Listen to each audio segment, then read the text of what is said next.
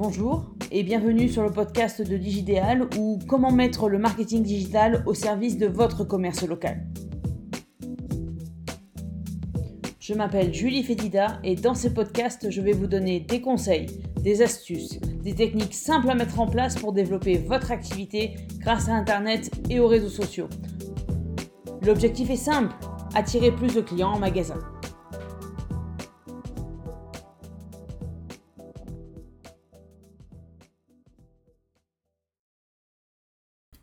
Troisième podcast, les premières actions, les premières choses à faire lorsque l'on veut développer son activité grâce à Internet.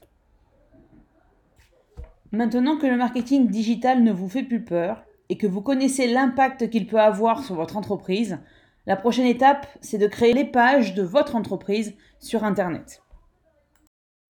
Et la première étape, ce que j'appelle la base de la base, c'est un espace sur Google My Business. Google My Business. Ouh là là, elle commence déjà par un terme anglais, ça démarre mal.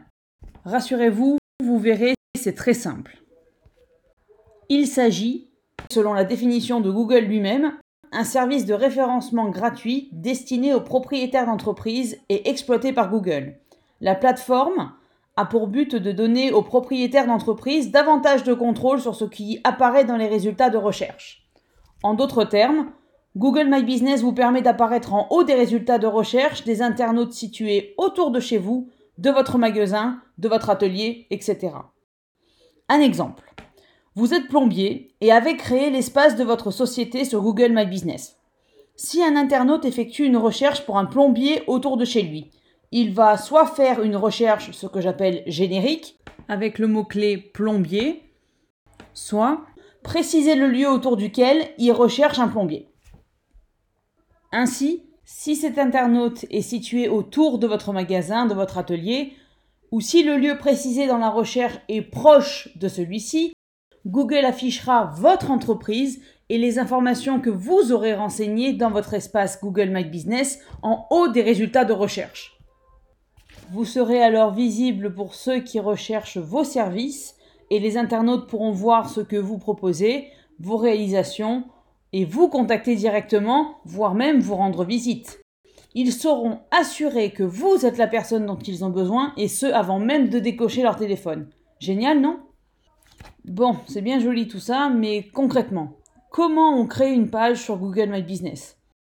Eh bien, c'est très simple. Tapez Google G2O GLE espace MY espace B U S I N E 2 S dans la barre de recherche de votre navigateur. Connectez-vous grâce à votre adresse Gmail ou créez-en une si vous n'en avez pas et suivez les instructions à l'écran. Pas de panique, vous verrez, c'est très simple à suivre et super intuitif. Deuxième étape après Google My Business, sélectionnez, choisir le réseau social sur lequel créer la page de votre entreprise. Un conseil, Commencez toujours par le réseau social le plus cohérent par rapport à votre activité et surtout par rapport à votre cible. Sur quel réseau social se trouve-t-elle? Sur quel réseau est-elle susceptible de rechercher des informations sur les produits et services que vous proposez?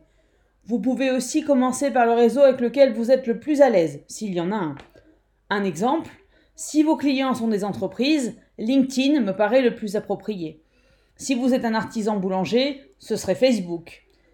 Si vous êtes un artiste, j'aurais tendance à vous proposer Pinterest, Instagram et ou Facebook. En tout cas, ne vous éparpillez pas. Un ou deux réseaux suffisent pour construire votre présence et votre communauté. Troisième étape, créez votre page sur le réseau social sélectionné. Une fois que vous avez choisi votre réseau principal, il faut y créer la page, et j'insiste sur le mot page, de votre entreprise. Deux solutions soit vous avez déjà un compte personnel sur ce réseau et à ce moment-là, il faut créer directement la page de votre entreprise à partir de votre compte personnel. Si, deuxième solution, vous n'avez pas de compte perso ou pro sur ce réseau social, il vous faut donc le créer avant de construire la page de votre entreprise. Vous ne pourrez pas construire une page de votre entreprise sans avoir un compte ouvert dans ce réseau social au préalable. Je vous rassure, les deux ne sont jamais liés publiquement. c'est-à-dire que personne n'aura accès à vos informations, à vos photos personnelles depuis votre page, et ce, quel que soit le réseau que vous aurez choisi. Néanmoins, vous n'êtes pas obligé de me croire sur parole et pouvez créer un nouveau compte à usage professionnel avec votre adresse email professionnelle, puis créer la page de votre entreprise depuis ce compte. Voilà, c'est tout pour aujourd'hui. Je vous donne rendez-vous la semaine prochaine sur un podcast dédié aux infos essentielles à insérer sur vos pages pour faire la communication de votre entreprise sur Internet. Merci pour votre écoute et à la semaine prochaine. Si vous avez aimé ce podcast, n'hésitez pas à le partager, à en parler autour de vous. Et pour me suivre sur les réseaux sociaux, c'est Digidéal sur Facebook, LinkedIn et YouTube. À bientôt!